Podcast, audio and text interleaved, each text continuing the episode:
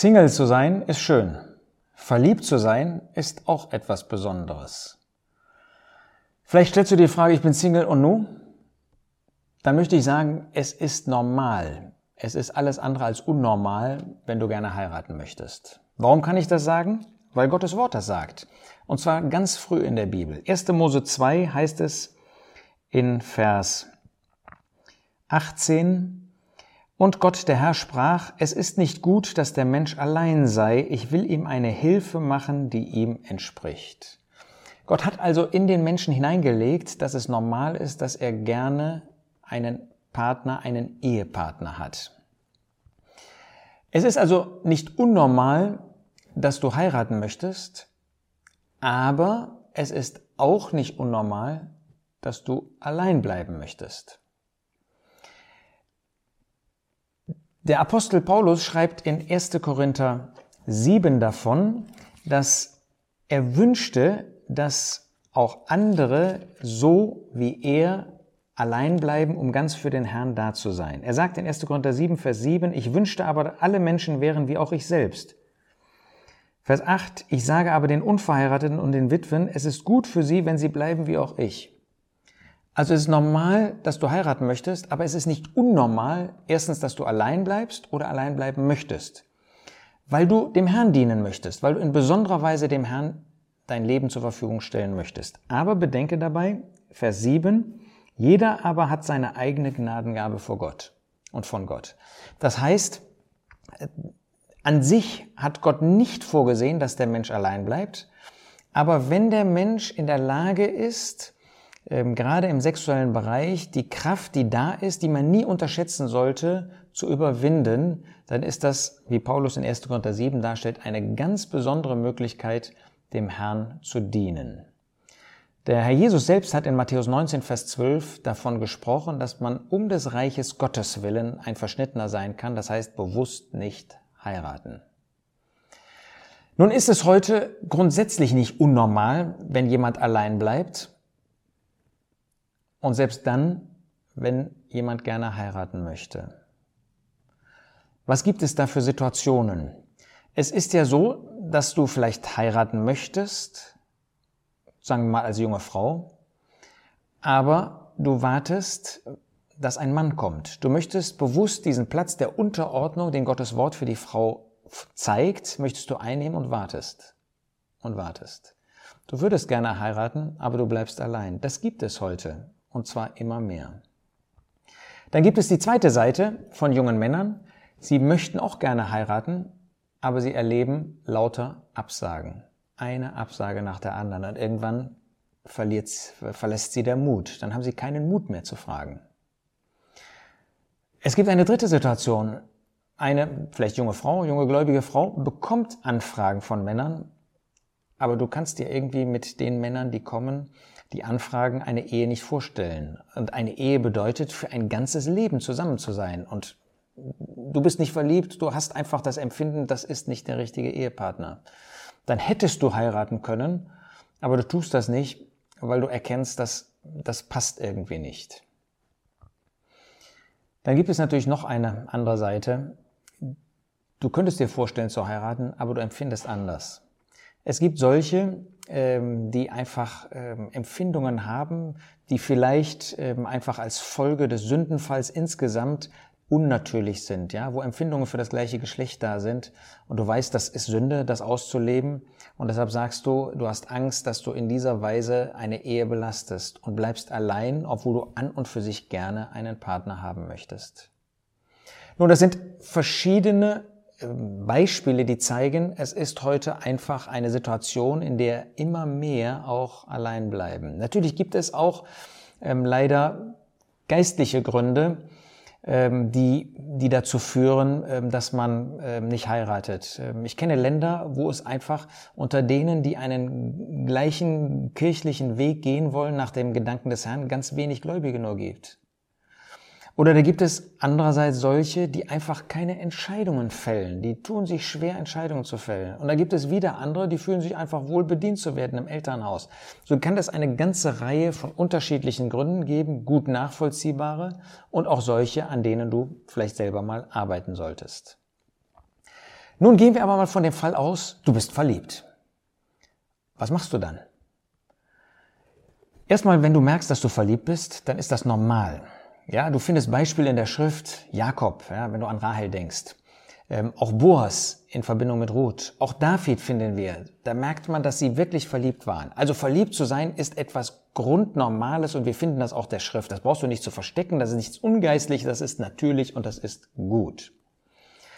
Ähm, vielleicht erlebst du auch als junger Mensch, bevor du überhaupt in dem heiratsfähigen Alter bist, dass das vorhanden ist. Ja klar, junge Frauen schwärmen innerlich für junge Männer und umgekehrt. Gibt auch Alter, wo das Gegenteil der Fall ist. Aber das, das ist normal und das ist auch durch Hormone, ist das, äh, wie das in uns bewirkt wird.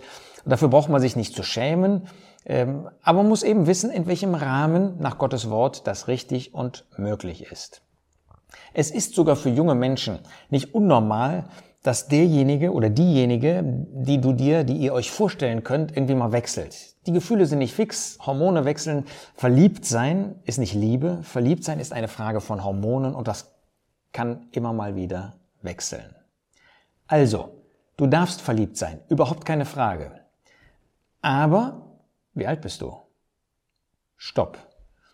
Wenn du merkst, du bist noch in einem Alter, Jugendlicher, wo das nicht in Frage kommt, dann ist das keine Option für dich. Dann solltest du auch bewusst deinen Gefühlen in der Hinsicht keinen freien Raum geben. Frag mal, wie alt ist er, wie alt ist sie? Vielleicht stopp. Vielleicht ist er sie noch so jung oder in einem solch fremden Alter, dass du sagst, das kann nicht nach Gottes Gedanken sein. Drittens, wie geht es dir geistlich? Wie lebst du geistlich? Du sagst, stopp.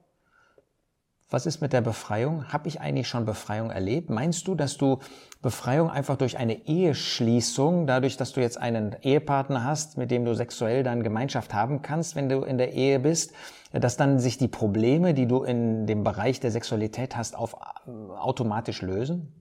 Das ist nicht so. In der Seelsorge haben wir sehr viel mit verheirateten Personen zu tun, die eben nicht Befreiung, schau dir die Videos von Michael zu dem Thema bitte an, die das eben nicht erlebt haben, nicht praktiziert haben und dann die Probleme in der Ehe weitergehen, weil es da immer mal Zeiten gibt, wo es eben auch nicht einfach geht, ja, wo man einfach warten muss. Viertens, oder bei dem Geistlichen muss ich vielleicht noch ergänzen, äh, das geht natürlich nicht nur um solche Fragen. Ja? Äh, wenn der Herr Jesus keine Rolle in deinem Leben spielt, wie willst du dann nach Gottes Gedanken einen Ehepartner finden? Also prüfe dich. Du musst nicht perfekt sein, das ist nämlich keiner von uns praktischerweise. Aber du musst doch dich fragen, lebe ich ein Leben für den Herrn Jesus und stimmt mein geistliches Leben? Viertens, stimme die Bedingungen nach Gottes Wort. Ja, ist das ein Ehepartner, des anderen Geschlechts zum Beispiel. Zweitens ist das ein Ehepartner, der gläubig ist. Gottes Wort sagt ganz klar, im Herrn heiraten. Das kann nur ein Gläubiger sein. Drittens ist das einer, der auch mit dir äh, Gemeinschaft, geistliche Gemeinschaft haben könnte? Ist das jemand, der auch mit dir den gleichen gemeinschaftlichen Weg der Kinder Gottes gehen möchte, nach den Gedanken Gottes über die Versammlung und die Gemeinde? Das sind alles so Voraussetzungen. Wenn das nicht der Fall ist, ist der Rahmen der Schrift überzogen. Also, bevor du irgendwie aktiv bist, aktiv wirst, wenn du merkst, du bist verliebt, bevor du aktiv wirst, denke darüber nach, sind die Rahmenbedingungen nach Gottes Wort erfüllt. Und dann möchte ich als einen nächsten Punkt darüber sprechen, was sind denn die Voraussetzungen für eine Ehe nach Gottes Gedanken? Ich habe schon davon gesprochen, 1. Korinther 7, Vers 39, da geht es letztlich um eine Witwe, ähm, aber da heißt es, Du bist frei zu heiraten, mit wem du willst, nur im Herrn. Das heißt, es kann nur ein Gläubiger sein. Glaubst du an den Herrn Jesus? Glaubt er sie an den Herrn Jesus, dein Ehepartner? Das sind die ersten beiden Fragen. Heirate im Herrn. Dann möchte ich als dritten Punkt äh, fragen, nach der Frage der Bekehrung von dir und von deinem möglichen Ehepartner. Kannst du, kann er, kann sie eine Familie, eine Ehe und Familie packen sozusagen, bewältigen. Das ist nicht jeder in der Lage. Das wissen wir aus der Seelsorge von Ehepaaren, aber auch von Menschen, dass da eine gewisse natürlich Stabilität da ist, da sein sollte, innerlich, gedanklich, geistlich. Kannst du das wirklich packen? Das ist zum Beispiel die Frage des Alters. 1. Mose 2, Vers 24. Ein Mann wird seine Mutter und seinen Vater verlassen und seiner Frau anhangen. Das heißt, es geht um das Alter, Mann, Frau. Das sind nicht Kinder, nicht Jugendliche, die heiraten. Zweitens gibt es diesen interessanten Vers aus dem Buch der Sprüche. Das ist natürlich eine gewisse Anwendung, aber doch eine sehr hilfreiche Anwendung. In Sprüche 24 heißt es in Vers 27, besorge draußen deine Arbeit und bestelle sie dir auf dem Feld, danach magst du dann dein Haus bauen. Also hast du eine Arbeitsstelle, um eine Familie ernähren zu können. Drittens, wie ist das mit der Gesundheit? In Matthäus 19, ähm, wenn der Herr Jesus davon spricht, dass es Situationen gibt, wo man verschnitten ist, nicht heiraten kann, da gibt es Verschnittene vom Mutterleib, Verschnitte von Menschen, wo die Gesundheit vielleicht nicht stabil genug ist. Dazu gehört auch viertens eine gewisse soziale Verantwortung, eine äh, soziale Stabilität, eine soziale Fähigkeit, Beziehung einzugehen. In 2. Mose 16, da geht es um das Manna, wird in 2. Mose 16, Vers 16 gesagt, dass der, der verantwortlich ist für das Zelt, auch sammeln soll für die, die in seinem Zelt sind. Kannst du geistliche Verantwortung übernehmen für deinen Ehepartner, für deine Ehefrau? Auch als Frau für deine Kinder kannst du ihnen Gottes Wort weitergeben, kannst du ihnen weiterhelfen. Bist du in Gottes Wort zu Hause? Es geht nicht darum, dass du großer Lehrer bist, aber es geht darum, dass das Wort Gottes mit dir geht und dass du das auch weitergeben kannst. Ja, und dann möchte ich als äh, sechsten Punkt sagen, gibt es eine gewisse Selbstständigkeit. 1. Mose 2, Vers 24, man soll Eltern, Geschwister, Freunde verlassen. Bist du abhängig, total abhängig von deinen Eltern, Großeltern, Freunden? Kannst du alleine eine neue Ehe gründen, wo du wirklich eine selbstständige, neue Beziehung gründen kannst? Wenn das der Fall ist, dann wünsche ich dir, dass du wirklich diesen Weg nach Gottes Gedanken dann auch gehst. Dazu gehört eben auch, dass du befreit bist, habe ich gesagt.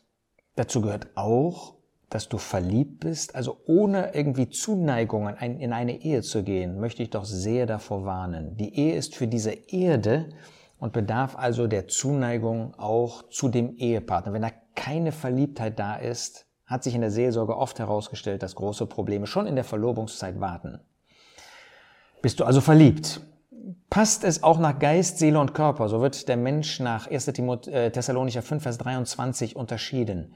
Passt ihr zusammen? Könnt ihr euch unterhalten? Fühlt ihr euch wohl miteinander? Und du darfst äh, mit dem, in den du verliebt bist, auch schön finden. Das soll nicht der erste Punkt sein, aber das darf und soll auch ein Punkt sein. Ich habe schon gesagt, was ist mit der Frage, im Blick auf die Versammlung? Seid ihr Gemeinde Gottes? Seid ihr da wirklich auf einem Weg? Sonst könnt ihr Kinder auch nicht gemeinsam in der Zucht und Ermahnung des Herrn erziehen, wenn jeder eigentlich andere Gedanken im Bezug auf ein wichtiges Thema des Glaubenslebens hat. Ja, und wenn das alles erfüllt ist, dann möchtest du dich sicher verloben. Und dazu möchte ich dann im nächsten Video etwas sagen.